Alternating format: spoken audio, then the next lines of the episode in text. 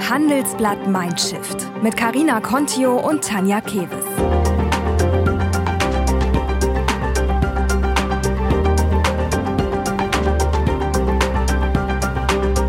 Heute haben wir eine der Top-Frauen der deutschen Wirtschaft zu Gast. Anna-Christina Gronert hat es bis in den Vorstand des DAX-Konzerns Allianz geschafft.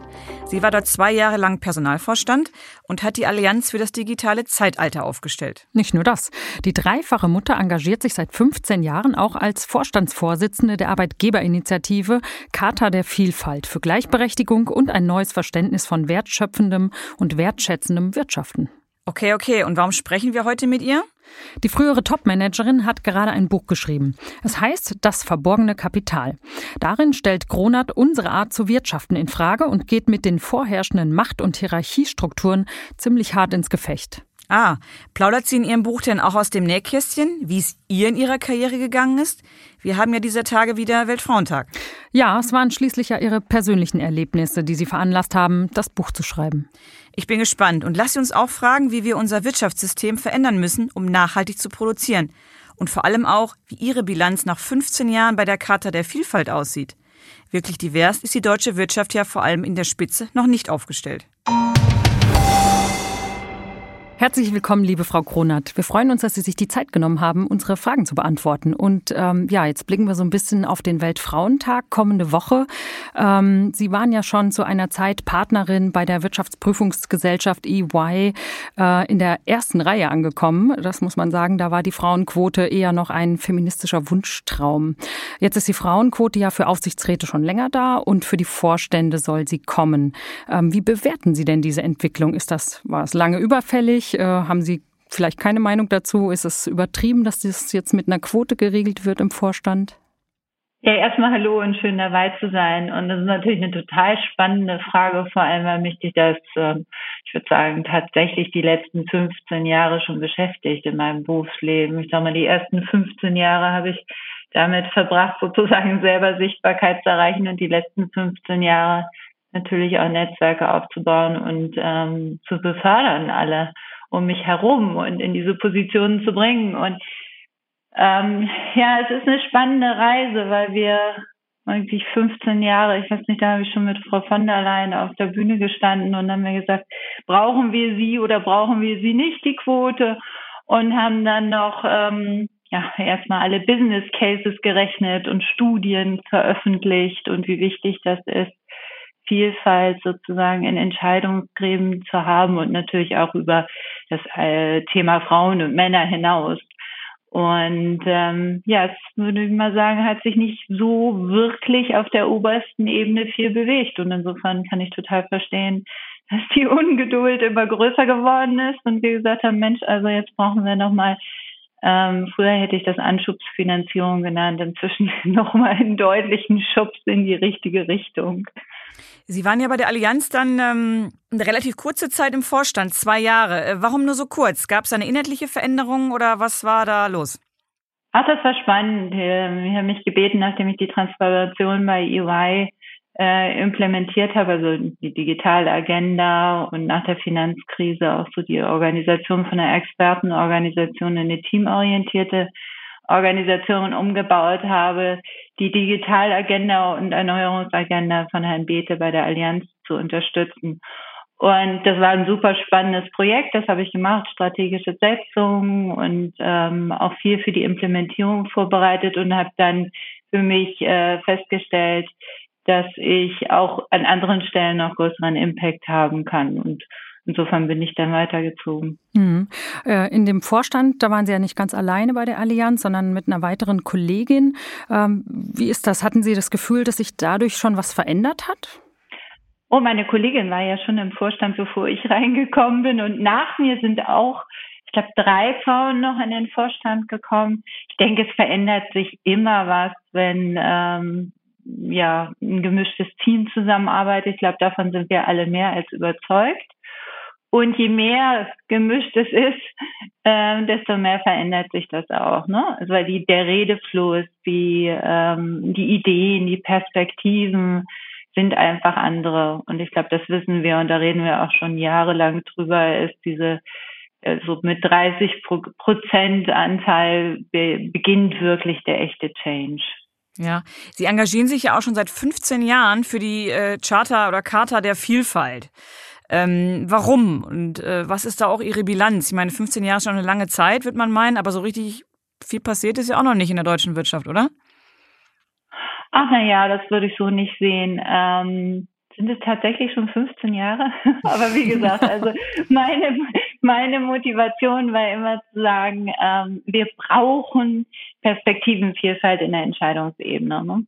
Und ähm, dass die Teilhabe einfach größer ist als sozusagen das standardisierte Vorbild einer Führungskraft, die sie zu sein hatte. Und da ich ja nun schon 30 Jahre in ähm, unterschiedlichen Unternehmen und Kulturen gearbeitet habe, habe ich immer mehr festgestellt, dass man äh, dafür eine laute Stimme braucht mhm. und ein Netzwerk und ähm, über das eigene Unternehmen hinaus auch eine Sichtbarkeit. Und ähm, es gibt so viele tolle Menschen in der Wirtschaft, die äh, fördern eben gerade diesen Ansatz von Inclusive Leadership, so nennen wir das, also wirklich eine Öffnung über die eigene Vorstellung von, wie jemand auszusehen hat, hinaus zu, ich bin gespannt, was der andere mir erzählt. Und dann sind sie im Innovationsmodus und im Entscheidungsmodus, der zukunftsorientiert ist.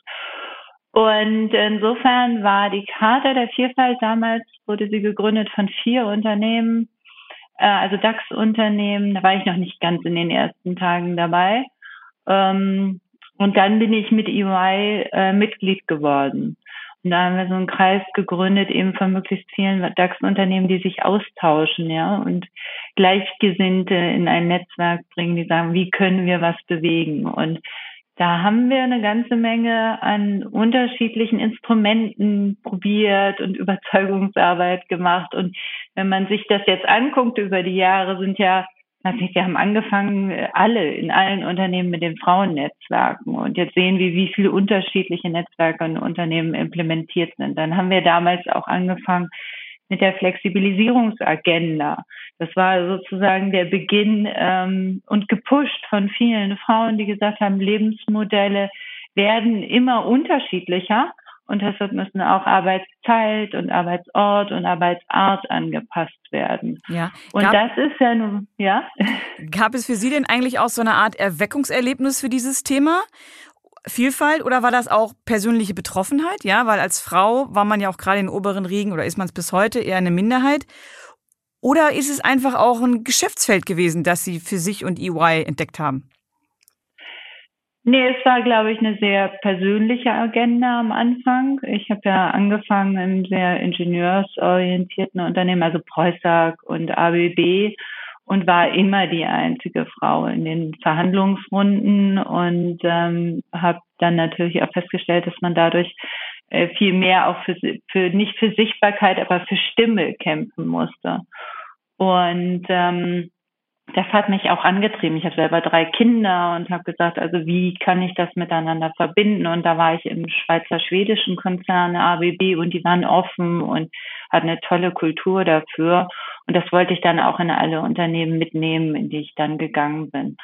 Und so hat das auch angefangen bei EY. Wir haben äh, mit der Finanzkrise halt festgestellt, dass man schnell und anders mit den Kunden zusammenarbeiten muss. Und das bedeutet immer, auch einen neuen Mix in den Teams zu haben und aufeinander zu hören.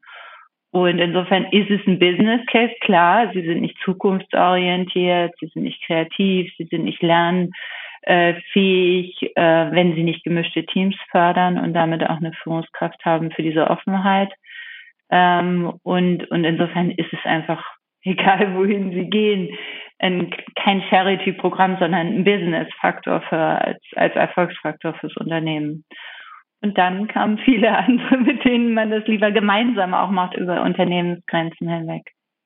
Apropos Erfolgsfaktor. Ich habe mir in der Vorbereitung die Webseite äh, angeschaut und da steht, äh, dass 3800 Unternehmen bereits die Charta unterzeichnet haben.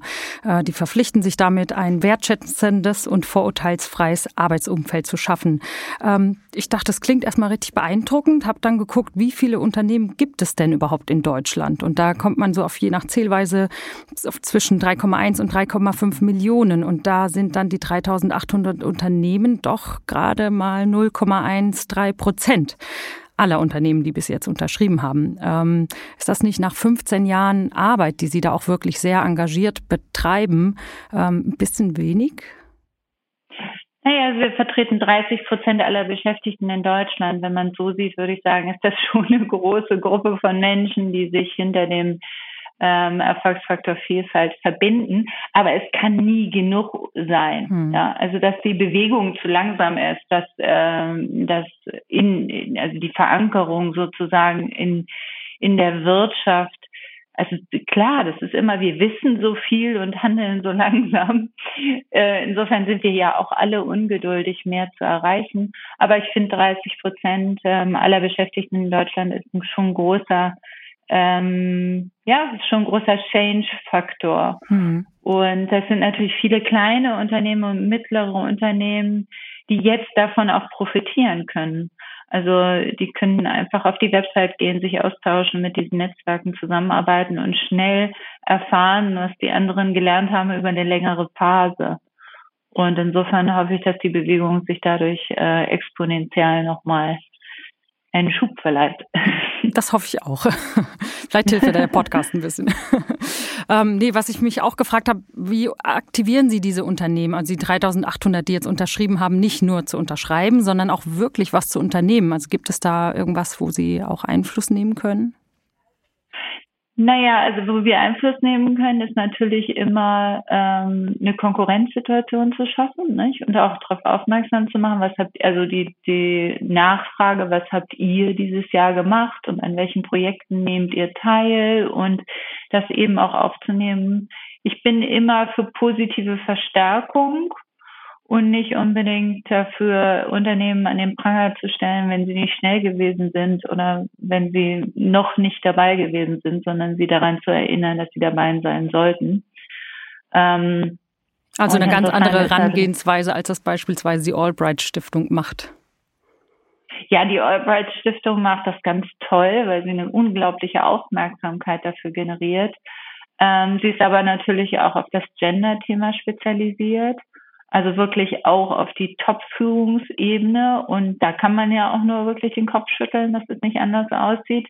Wir sind darauf fokussiert, mit, mit allen Abteilungen in den Unternehmen zusammenzuarbeiten und auch mit der äh, Vorstandsebene, um, um die ganzen Instrumente zu implementieren. Also wir haben die letzten zehn Jahre über Homeoffice geredet zum Beispiel. Und die alle Unternehmen, die bei uns ähm, dabei sind, reden da schon lange drüber, haben das implementiert, haben ihre Betriebsvereinbarungen geschlossen und haben virtuellen Führen gelehrt, sozusagen, äh, ihren Teams. Das heißt, mit der Pandemie und dieser herausfordernden Situation waren die vorbereitet. Das sind, wenn Sie sich angucken, die ähm, die Vorstände, die gesagt haben, wir machen jetzt schnell und flächendeckend äh, Homeoffice, sind diejenigen, die mit uns zusammengearbeitet haben. Und ich glaube, das ist, das ist so die, das ist ja nur ein kleines Instrument von all dem, was sie tun müssen, in der Veränderungsstrategie des Unternehmens. Mhm. Genauso ist ja auch Diversity viel breiter zu fassen als eigentlich nur das Gender. Sie haben es gerade vorhin schon mal erwähnt. Ähm, gibt es, Sie haben ja einen großen, großen Einblick, Role Models oder Cases aus der Wirtschaft, äh, wenn es mal um weniger populäre Diversity-Dimensionen geht, so Inklusion, Generation Diversity und soziale Vielfalt oder die Integration von Menschen mit Migrationshintergrund? Doch, absolut ganz viele. Und es gibt ganz, ganz viele tolle Projekte, die wir gemacht haben. Also 2015 zum Beispiel mit der Öffnung der Grenzen, wo so viele Menschen bei uns ein neues Zuhause gesucht haben und wir alle gemeinsam uns hingestellt haben. Als Wirtschaft haben wir ein Roundtable gegründet und haben gesagt, was machen wir? Wie kriegen wir die schnell in Arbeit? Was sind die Instrumente? Haben mit der Politik zusammen darüber gesprochen, was verändert werden muss mit der Anerkennung äh, der Ausbildung, die die Menschen mitgebracht haben, ne? damit sie möglichst schnell in Arbeit kommen. Und da äh, sieht man ja auch, wenn man das sich genauer anguckt, dass ähm, 450.000 Sozialversicherte bereits von diesen Integrierten in Deutschland arbeiten. Und das ist das, worauf wir uns konzentrieren. Also ähm, in dem Moment, wo es wirklich ähm, darauf ankommt, zusammenzustehen und auch als Wirtschaft Verantwortung zu übernehmen. Sie haben jetzt vorhin schon erwähnt, dass damals bei EY die Finanzkrise ein gewisser Treiber war, dass man sich Gedanken gemacht hat, ähm, sich von den Teams ja anders aufzustellen. Wie ist das denn jetzt bei Corona? Ist das Ihres Erachtens ein Treiber für dieses ganze Thema? Vielfalt, ähm, Gerechtigkeit auf die verschiedenen Dimensionen gezogen?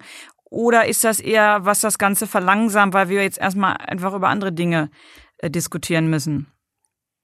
Also es gibt zwei Aspekte. Es, ist ähm, eindeutig, glaube ich, dass es zugespitzt ist, dass die Themen soziale Herkunft und auch die Belastung von Frauen in der Krise unglaublich hoch ist. Und deshalb ist es ganz oben auf der Agenda darauf auch äh, in der Zukunftsorientierung einzugehen. Das heißt also gerade jetzt sozusagen, wo wir vielleicht ein bisschen Licht am Ende des Tunnels hoffentlich sehen, ähm, in der Neuausrichtung ähm, der Unternehmen ganz besonders darauf zu achten und darüber auch zu sprechen, dass es so vielfältige Lebensmodelle gibt und dass man dafür Vorsorge ähm, herstellen muss. Und ähm, deshalb ist die Krise eine große Chance, aber nur wenn wir laut drüber sprechen und wenn wir nicht reflexartig Instrumente verwenden, die wir in der Vergangenheit verwendet haben. Also äh, schnellen Kostenprogramm ohne Zukunftsorientierung mit aufzubauen. Schnellen Stellenabbauprogramm, ich weiß nicht, ob Sie das gesehen haben, aber es gab ja Betriebsrat oder auch Unternehmen hat es vielleicht auch verneint, also muss man auch mal nachfragen, aber äh, es gab ja bei H&M die Initiative Teilzeitkräfte abzubauen jetzt und das darf natürlich nicht passieren, dass man genau in dem Moment nicht auch die Verantwortung für die Menschen übernimmt, die es nun besonders schwer trifft. Und das war eine große Gruppe von Frauen. Also zwei Aspekte, die Krise spitzt die Krise für den Einzelnen nochmal zu und Zukunftsorientierung funktioniert halt nicht mit alten Instrumenten. Und ähm, insofern ist das eine große Chance, dass wir jetzt anders agieren und handeln in der Wirtschaft als äh, im klassischen Stellenabbau und Kostenprogramm. Ja, das hört sich jetzt so an, als wenn Sie da aus eigener früherer Betroffenheit Erfahrung sprechen. Gab es mal Momente, wo Sie gesagt haben, ich will kein Personalvorstand oder Bereichsleiter, wie auch immer mal mehr sein? Nee, nee.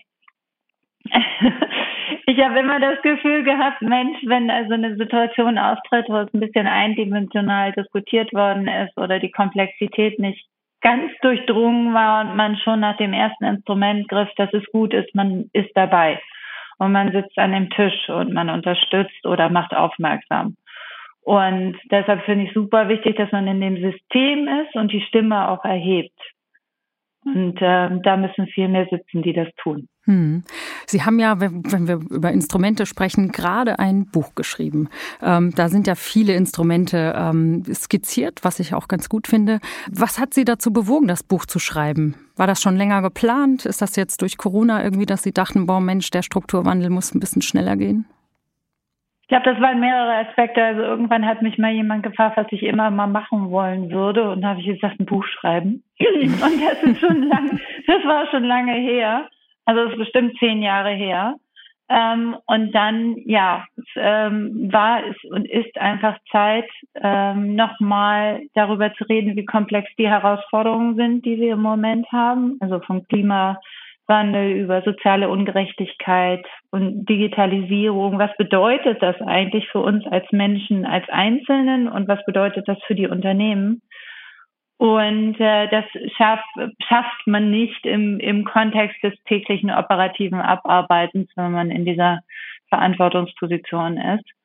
Und deshalb habe ich mir einfach die Zeit genommen. Ich habe jetzt so auch sogar vor Corona schon angefangen. Und es hat dann ähm, auch tatsächlich ein gutes Jahr gedauert, bis es fertig geworden ist. Und ähm, Insofern war Corona nicht der Anlass, aber auf jeden Fall ist das Buch noch viel relevanter geworden, ähm, weil man eben tatsächlich aufpassen muss, dass man, wie gesagt, nicht denkt, dass alte Instrumente für die Zukunft die richtigen Handlungsalternativen bieten, sondern ich glaube, man muss nochmal ganz neu denken und die Leute neu durchmischen und an den Tisch setzen und sagen, hey, wir haben eine Verantwortung gegenüber den Menschen, dem Planeten und der Gesellschaft und die beantworten wir wie folgt. Hm. Ähm, für alle, die jetzt das Buch nicht gelesen haben, das heißt das verborgene Kapital. Ähm, was genau ist das verborgene Kapital so ganz konkret und wie könnten, wenn ich jetzt ein Chef bin, wie könnte man das heben, entfalten? Also das verborgene Kapital ist tatsächlich das Potenzial des Einzelnen, das ich im Unternehmen habe. Also der Mitarbeiter, der mit seinen guten Ideen nicht gesehen und gehört wird oder der eine super Kompetenz hat, aber durch mangelnde Weiterbildung und Mitnahme auf die Reise von diesen ganzen Veränderungen, die das Unternehmen ausgesetzt ist, eben auch frustriert wird oder demotiviert ist und ähm, der durch standardisiertes Abarbeiten vielleicht auch nicht seine vielfältige Perspektive einbringen kann. Und ich habe so viele tolle Leute gesehen in der Wirtschaft, ähm, die Ideen hatten, die hier und da nicht gehört wurden, weil man einfach schnell Ergebnisse produzieren wollte und dann eben standardmäßig zu ähm, ja, dem, den alten Handlungsweisen ge, äh, gegriffen hat und ich glaube, dass wir da eine ganze Menge an Potenzial ähm, beim Einzelnen ähm, liegen lassen. Das ist das verborgene Kapital und dann darüber hinaus natürlich auch im System. Also wie arbeiten wir im Team zusammen? Ähm, und wenn wir nicht in der Lage sind, den anderen zu sehen und eben auch da die Perspektive mit einzubinden, und da kommen wir wieder zur Vielfalt, dann lassen wir auch da im System viel Innovationskraft und Kreativität liegen. Und das beschreibe ich, wie ich das erlebt habe in meinen 30 Jahren. Ähm, und ich gebe ähm, einen Ausblick, äh, wie wir gerade ähm, in der Zusammenarbeit uns verändern müssen, um da einfach viel erfolgreicher zu sein. Und das ist ein Wirtschaftsfaktor. Mhm. Vielfalt. Sie schreiben in Ihrem Buch, ich zitiere jetzt mal, nach vielen Jahren im Personalmanagement gibt es wenig, was man an menschlichen Unzulänglichkeiten und systemischen Schwächen im Arbeitsumfeld noch nicht erlebt hat. Ähm, können Sie jetzt mal ein Beispiel nennen, was Sie damit genau meinen? Was sind denn so die größten Blockierer, die Sie erlebt haben und die Sie ja jetzt anprangern? Also ich prange niemand an. Ich hoffe, das ist ein sehr inklusives Buch. Ja, ich möchte gerne die Menschen an die Hand nehmen und keine, einfach keine aufmerksam machen. Ne? Also genau. Ähm, es, ich meine, es sind menschliche Unzulänglichkeiten. Also wir wissen, dass wir in Krisensituationen einfach Angst haben und dann tatsächlich standardisiert Antworten, ja. Sie kennen das, was die Hirnforscher sagen. Also entweder man friert ein oder man greift an oder man läuft weg. Statt sozusagen einmal kurz Luft zu holen und zu sagen, okay, lass die Situation analysieren ähm, und dann darauf reagieren.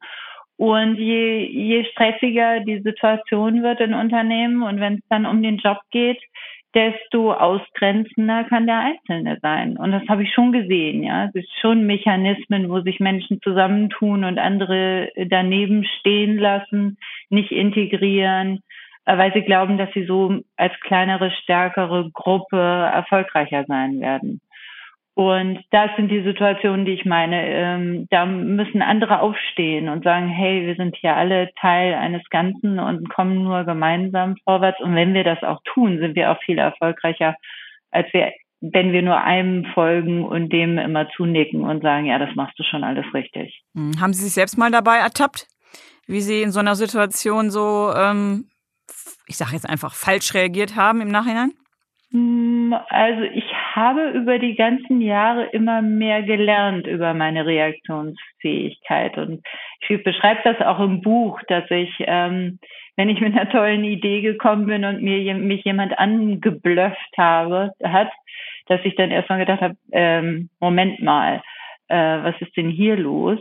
Ähm, und dann erst mit der Zeit gelernt habe, dann hinter diesem Bluff zu gucken. Mhm. Ja, also das lernt man während seiner Karriere zu sagen, wow, warum ist der denn jetzt so ähm, ja, passive aggressive oder wie auch immer man es nennen möchte. Und sobald sie erkennen, dass da ja, Machterhalt, Ängste, Nichtverständnis dahinter sind, haben sie ein ganz anderes, ähm, eine ganz andere Überzeugungskraft. Und das lernt man in 30 Jahren. Da waren Sie jetzt die passive und waren Sie auch mal die aktive? Ähm, dass ich aggressiv gegenüber anderen geworden bin. Genau, also dass sie sich selber tappt. Also, also, ich kenne das selber, also, dass man mal überreagiert oder ne? Ähm, ja. Man ähm, weiß es eigentlich ich besser. Würde sagen, da ist jeder, jeder total anders. Ich bin dann eher still. Das sind ja auch ähm, Es geht ja auch, jetzt reden wir über Führungspersönlichkeiten und welche Fähigkeiten man braucht, eigentlich auch um ein Team äh, zu fördern, um einen Menschen zu enablen, das Beste aus sich rauszuholen. Ähm, was würden Sie da als die Schlüsselfunktion bezeichnen, die eine gute Führungskraft haben sollte? Ich glaube, es fängt wirklich mit dieser Selbstreflexion an. Und das, was ich eben sagte, meinte ich ja auch, dass ich über die 30 Jahre immer wieder mehr über mich selbst gelernt habe. Ja, warum reagiere ich in bestimmten Situationen auf eine bestimmte Art? Und wenn man es schafft, sich immer wieder damit auseinanderzusetzen und zu reflektieren und sich vielleicht auch einen Coach reinzuholen, mit anderen darüber zu sprechen, ähm, dann wächst man selber immer mehr über sich hinaus und sieht man auch bei den anderen dieses Wachstumspotenzial. Und das ist der Beginn. Wenn Sie äh, denken, dass Sie nur drei Instrumente lernen und dann, ähm, ich weiß nicht, früher hat mal jemand diese neurolinguale Programmierung mir gesagt, wäre was ganz Tolles. Und äh, dann das habe ich überhaupt nicht verstanden, weil ich gesagt habe, es ist ja wie Beeinflussung anderer durch eine bestimmte Art und Weise Sätze zu formulieren. Ähm, und das kann vielleicht ein Instrument sein, aber das ist nicht der Schlüssel für eigenes Wachstum und Wachstum von anderen, sondern das ist immer Selbstreflexion. Und wenn man dann den nächsten Schritt geht und sagt so, also ich bin mir selber ganz genau meiner Stärken bewusst und ich weiß aber auch, wann ich überreagiere und das dann mit den anderen zusammen zu verbinden und auch den anderen beizubringen, in diese Selbstreflexion zu gehen, dann können sie Teams bauen, die Energie freisetzen. Das ist einfach fantastisch und das ist toll. Und, und das habe ich gesehen, wie sich das verändert über die Jahre. Und äh, ich habe aber auch viele Stellen gesehen, wo es sich überhaupt nicht verändert hat, indem man einfach meinte, man macht ein Assessment Center und beurteilt Menschen. Oder indem man irgendwie sagt, so, ähm, ich rede, also ich rede jetzt, alle anderen haben zu schweigen. Und deshalb habe ich das Buch auch geschrieben, weil ich glaube, da sind so viele Menschen, die so viel mehr Sichtbarkeit brauchen und dadurch auch ähm, die Wirtschaft so viel besser machen. Ähm, das war der Antrieb. Ja, jetzt, ähm, wenn Sie mal schauen, Ihr alter Bereich, sage jetzt mal, dieses Personalressort, ja, ist das Ihres Erachtens denn, hat das in den vergangenen Jahren an Einfluss, an Bedeutung gewonnen? Weil es wird ja gerne nach wie vor auch als weiches Ressort abgetan. Ne? Ähm, ähm, es wird irgendwie so mitgemacht. Oder würden Sie sagen, ähm, das hat sich schon sehr stark verselbstständigt und ist zum echten Machtfaktor auch geworden?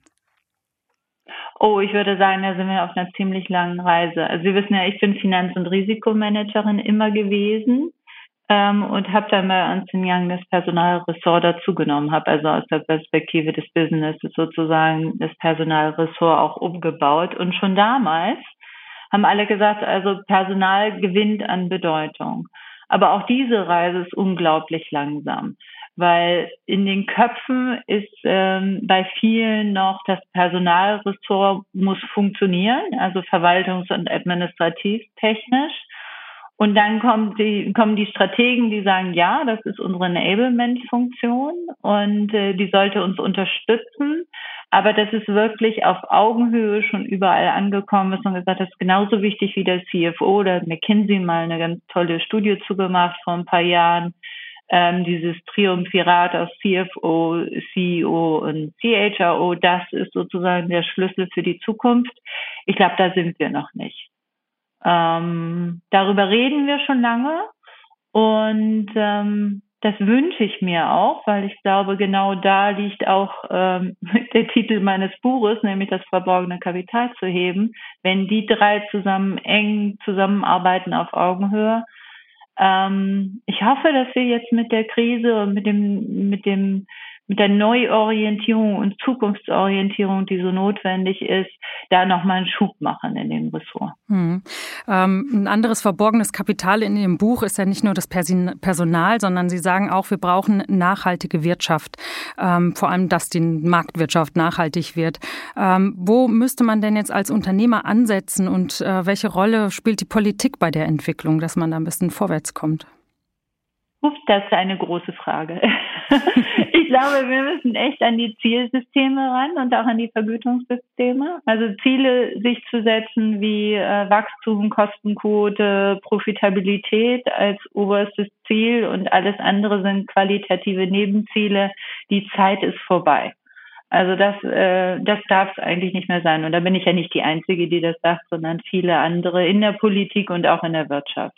Das setzt sich aber noch nicht durch, weil äh, faktisch natürlich diese kurzfristigen KPIs, die ich eben genannt habe, auch viel für äh, Kapitalmarktwert ausmachen. Also da sind wir beim bei den letzten Jahren des Shareholder Values. Und ähm, ich bin davon überzeugt, dass wir jetzt, genau jetzt, neue Ziele setzen müssen. Das ist eigentlich schon längst überfällig, nämlich tatsächlich auch CO2-Neutralität, sagen viele, ist aber noch nicht überall in den Vergütungssystemen der Vorstände und Verantwortlichen implementiert. Das wäre dann der nächste Schritt. Also Zielsystem des Unternehmens neu ausrichten auf Mensch und Planeten ähm, und dann das Reporting neu aufzusetzen. Also und die Boni anders gestalten. und die Boni anders gestalten. Und das ist das Instrumentarium, was jetzt sofort neu umgesetzt werden muss. Und gerade auch beim Reporting, das, ähm, wir sehen da ganz viele Tendenzen also Human Capital Reporting nach SEC-Standard, aber das geht jetzt zu tief, aber äh, oder ein äh, World Economic Forum, das ein neues White Paper gegeben hat oder UN-Nachhaltigkeitskriterien, die sind alle in der Entwicklung, aber sie sind noch nicht implementiert. Und da muss es jetzt hin. Ähm, und dann haben sie Leitplanken, die anders sind. Und in diesen Leitplanken muss das ganze Thema Motivation, Agilität, miteinander hierarchiefreier, bürokratiefreier implementiert werden. Und da können Sie wirklich alte Systeme abschneiden und neu aufsetzen. Aber das ist ja schrecklich wie schön, oder? Am Ende des Tages geht es dann immer ums Geld, ja? Also wenn man das anders bewertet monetär, dann entwickelt sich, schiebt sich der Dampfer in die richtige Richtung. Ähm, naja, tatsächlich, what gets measured gets done. Und ne? das haben wir schon immer gesagt. Wir sind auch schon ähm, aus der Vergangenheit so ähm, programmiert, würde ich mal sagen, alle. Ähm, und das muss sich natürlich auch nochmal ändern. Also, aber da ist noch eine ganz offene und ganz neue Diskussion. Wie definieren wir Wachstum? Ähm, setzen wir Arbeit eigentlich mit Geld gleich und dann mit Erfolg? Und das ist natürlich auch eine ganz, ganz spannende Diskussion. Könnten wir uns eigentlich auch vorstellen, für einen höheren Wert zu arbeiten statt für Geld? Also für die innere Befriedigung. Und dann kommen wir zum bedingungslosen Grundeinkommen. Brauchen wir das eigentlich, um die Möglichkeit zu schaffen, dass jeder äh, für sich auch eine Erfüllung in Arbeit findet? Und Arbeit ist dann eben auch ähm, Bäume pflanzen oder ähm, andere gesellschaftliche verantwortungsvolle Rollen zu übernehmen. Hm. Apropos gesellschaftliche Rolle, ich habe ähm, gesehen, dass Sie auch als Investorin selber äh, in Startups äh, investieren und jetzt haben wir über Kennzahlen gesprochen. Gibt es da bestimmte Kennzahlen, wo Sie darauf achten, wenn Sie sich so ein Unternehmen anschauen? Ja, Startups sind halt noch relativ klein im Sinne von ähm, den Kennzahlen. Also wenn ich selber als äh, Einzelinvestor reingehe, ähm, dann gucke ich schon eindeutig auf die Unternehmenskultur und auf die Menschen, die sich miteinander äh, zusammensetzen, um was zu starten und ähm, oder auch ausbauen. Also da, da schaue ich schon ganz genau hin, äh, wie viel Kreativität und Lernfähigkeit und Diskussionsfähigkeit da ist. Mhm. Haben Sie dann das ist für mich immer das Wichtigste. Beispiel für uns? Wir haben jetzt neulich, haben wir auch im Handelsblatt darüber berichtet, den ersten All-Female-Deal, ja, also wo zwei Gründerinnen ausschließlich weibliche Investorinnen ähm, gesucht und gefunden haben. Ist das auch so in die Richtung, in die Sie gehen, dass Sie das schon verbinden mit gesellschaftspolitischen Überzeugungen? Ja, allerdings bin ich ehrlicherweise wirklich nicht dafür, all female mit automatischem äh, Erfolg gleichzusetzen. Also ich gucke mir schon an, dass es gemischte Teams sind, ähm, unterschiedliche Perspektiven und ähm, und dass die Kultur so ist, dass man auch jederzeit jemanden Neuen aufnehmen kann und integrieren kann.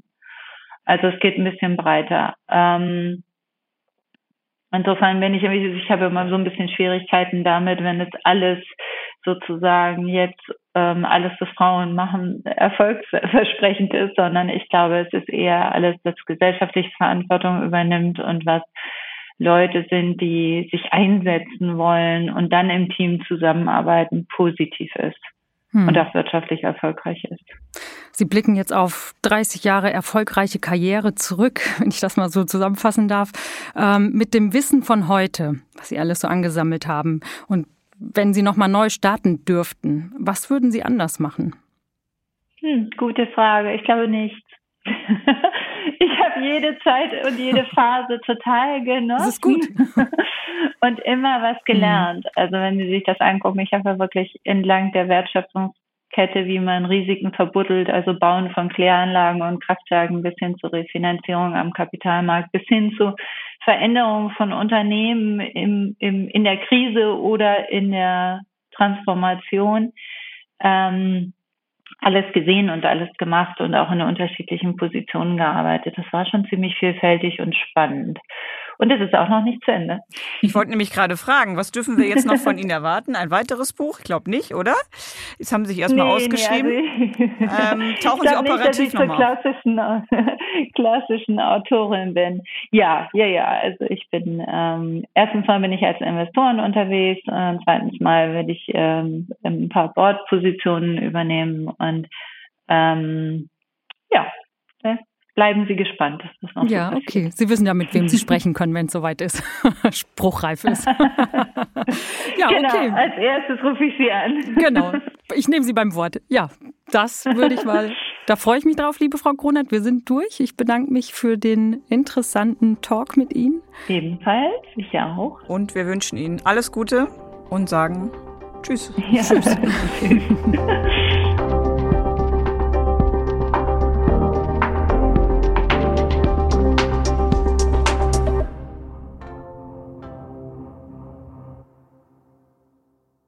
Das Handelsblatt hat es sich zur Aufgabe gemacht, wirtschaftlichen Sachverstand zu fördern, mit digitalen und analogen Angeboten, die den Nerv der Zeit treffen.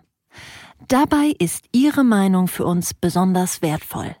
Werden Sie Mitglied unseres Panels und teilen Sie Ihre Gedanken zu Produkten, Preisen, Mediennutzung und mehr. Durch Ihre Teilnahme an verschiedenen Umfragen unterstützen Sie uns bei der Entwicklung neuer Inhalte und Formate und sammeln Punkte, die Sie in Spenden oder Prämien umwandeln können. Registrieren Sie sich kostenlos unter handelsblatt.com/panel.